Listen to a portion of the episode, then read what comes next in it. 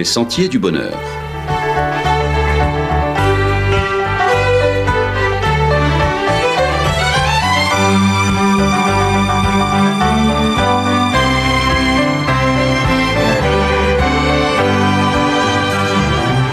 Une émission qui vous apporte un message d'espérance, de paix, de joie et de confiance. Chers amis auditeurs, bonjour. Eric et Sabrina pour emprunter avec vous les sentiers du bonheur. Eric, 43 ans après la mort du chanteur iconique Bob Marley, le premier film sur sa vie est sorti au cinéma durant ce mois de février, avec ce titre évocateur One Love. Le public a visiblement fait un très bel accueil au film, produit par ses enfants, notamment Ziggy et Cedella, ainsi que sa veuve Rita. En interrogeant Ziggy sur le choix de ce titre, il a expliqué que l'expression résumait plutôt bien le message contenu dans la musique de Bob Marley. Je le cite, C'est un message d'unité et d'humanité.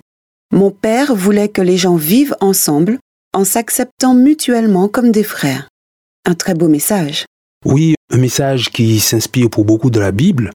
Bob Marley était croyant, lisait régulièrement sa Bible et ne s'en cachait pas, et même si on a avec lui plusieurs divergences fondamentales sur la façon de la comprendre, sur ce point-là en tout cas, partager l'amour entre les humains, on ne peut qu'être entièrement d'accord avec son message. L'amour est le message central de la Bible. L'amour est omniprésent dans les Écritures. Dans le livre de la Genèse, Dieu crée motivé par l'amour et quand plus tard il sauve en Jésus-Christ, il agit encore motivé par ce même amour. L'un des premiers passages de la Bible qui présente le caractère de Dieu se lit en Exode chapitre 34 verset 7 dans lequel le Seigneur se révèle comme miséricordieux et compatissant, lent à la colère, riche en bonté et en fidélité, conservant son amour jusqu'à mille générations. Dis-moi, le nombre mille ici n'est pas considéré littéralement, n'est-ce pas? L'amour divin ne cessera évidemment pas à la mille et unième génération. Ce nombre exprime en réalité le caractère infini et généreux de cet amour divin. Pour l'apôtre Jean qui a côtoyé de près Jésus, Dieu est amour. Cette formule dit qu'à défaut de définir Dieu ce qui est impossible, on sait au moins que l'amour constitue son essence, son ADN en quelque sorte. Mais alors, quelles conséquences cette révélation de Dieu peut-elle avoir sur nos vies quotidiennes? Si vous savez que vos parents vous aiment, si vous savez que vous êtes le fruit d'un projet d'amour, cela vous ouvre les portes d'un épanouissement global dans votre vie. Vous avez les ressources psychologiques pour vous développer et vous engager dans ce monde avec confiance. Alors oui, en se révélant comme un Dieu d'amour, mais aussi comme un père, comme un parent, c'est bien ce message de confiance que la Bible a transmis à l'ensemble de l'humanité. Et quand le texte biblique dit que les humains ont été créés à l'image de Dieu, il inscrit cette valeur d'amour dans les consciences pour orienter les choix de vie vers une qualité dans les relations avec Dieu, bien sûr, mais aussi avec ses semblables. C'est ce que Jésus a enseigné. Oui, et c'est normal parce que Jésus est l'incarnation de Dieu. Autrement dit, il est la réalité humaine de ce que Dieu est, et à ce titre, il a ouvert lui aussi une voie pour que l'humanité s'engage dans un chemin dans lequel chacun pourra, comme le Christ, incarner ces valeurs qui caractérisent Dieu. Et la première de ces valeurs, eh bien, c'est l'amour. C'est certainement pour cela qu'interrogé sur le plus grand commandement des Écritures, Jésus a parlé d'amour. Dans Matthieu chapitre 22, il a dit, je le cite, Tu aimeras le Seigneur ton Dieu de tout ton cœur, de toute ton âme et de toute ta force. C'est le premier, le plus grand commandement. Et il a ajouté, Voici le second qui lui est semblable, Tu aimeras ton prochain comme toi-même. Dans la pensée du Christ, donc, l'amour est la colonne vertébrale de l'homme pour tous les aspects de sa vie, pour sa relation à Dieu, pour sa propre estime de lui-même et pour son rapport à l'autre. Alors sur le papier, tout cela paraît idéal, mais dans la réalité, c'est loin d'être facile à vivre au quotidien. Face aux injustices, face aux différents aléas de la vie, eh bien l'amour est souvent mis à mal.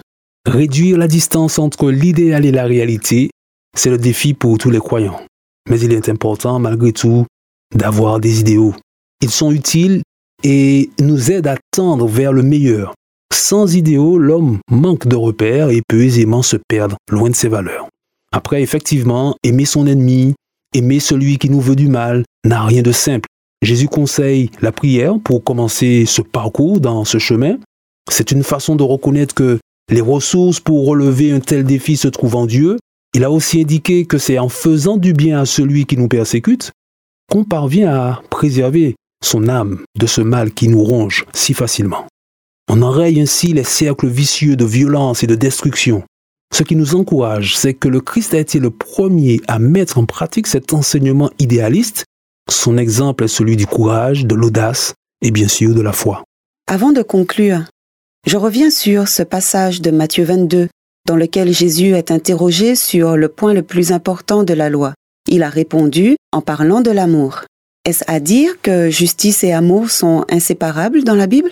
Déjà, les poètes et les prophètes de l'Ancien Testament chantaient ce mariage heureux entre justice et amour. Ils le décrivaient comme le socle du règne de Dieu. La bonté et la fidélité se rencontrent, la justice et la paix s'embrassent. C'est un extrait que je trouve dans le livre des psaumes au chapitre 85. Et puis, la croix du Christ est finalement l'accomplissement ultime de ce lien entre amour et justice. C'est par amour que Jésus a donné sa vie pour l'humanité. Il a endossé le juste sort des pécheurs pour qu'en accordant sa grâce, aucune entorse ne soit faite à la justice. Il était le seul à pouvoir le faire. Restait à savoir s'il voulait le faire. Alors la bonne nouvelle des Écritures, c'est que la réponse a été positive. Jésus l'a fait. Il l'a fait pour notre salut. Amis auditeurs, sur les sentiers du bonheur, impossible de ne pas apprécier l'agréable odeur d'amour largement diffusée par le Christ, sa vie, son œuvre et son enseignement. Il nous reste encore à vivre ces enseignements. Alors, tels des élèves en apprentissage, restons focalisés sur nos réussites dans cette école. Apprenons de nos erreurs et persévérons dans la voie droite, celle de l'amour inconditionnel. À bientôt.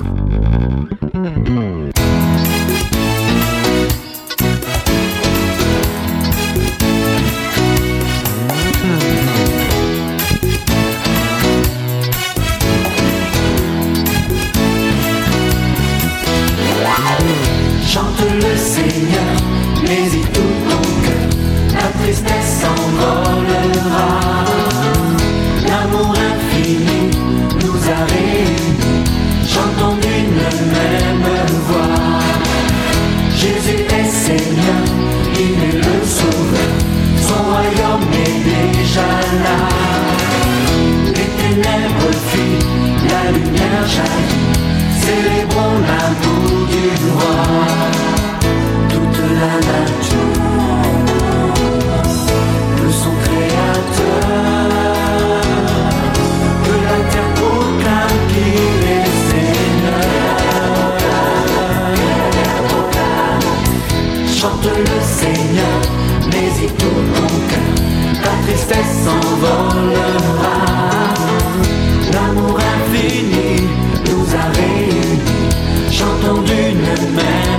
même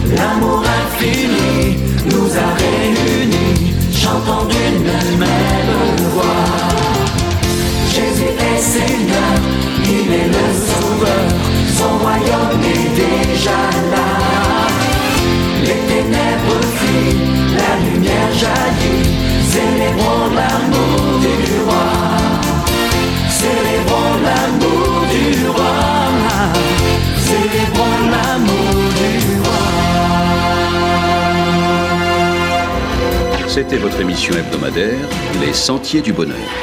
Un programme présenté par l'Église adventiste du 7e jour. Aimeriez-vous lire le texte de la causerie d'aujourd'hui? Demandez-le. Il vous sera envoyé gracieusement. Nous tenons également à votre disposition notre cours de Bible gratuit par correspondance. Nous le recommandons vivement à tous nos auditeurs. Écrivez-nous aujourd'hui même. Voici notre adresse. Boîte postale 50 97 282 Le Lamentin CEDEX 2. Nous nous réjouissons à la pensée de vous retrouver à l'écoute la semaine prochaine à la même heure. À bientôt.